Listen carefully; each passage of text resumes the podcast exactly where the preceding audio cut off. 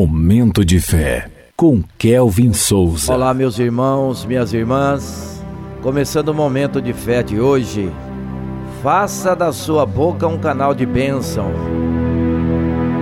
Efésios, capítulo 4, versículo 29, que diz assim: Nenhuma palavra torpe saia da boca de vocês, mas apenas a que for útil para edificar os outros conforme a necessidade, para que conceda graça aos que a ouvem. Momento de fé. Nossa boca é um importante instrumento para levar a palavra de libertação. E justamente por isso, devemos medir o que falamos e refletimos se a nossa boca é um canal de bênção ou maldição.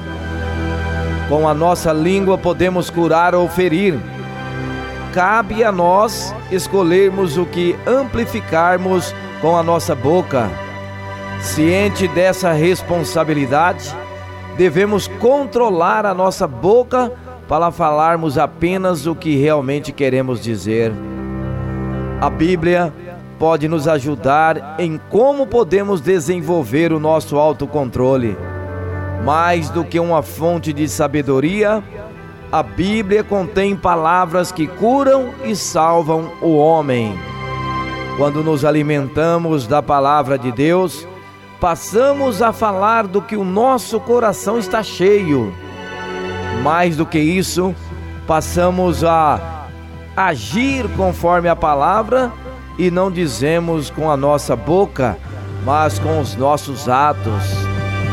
Que a sua boca seja um canal de bênção.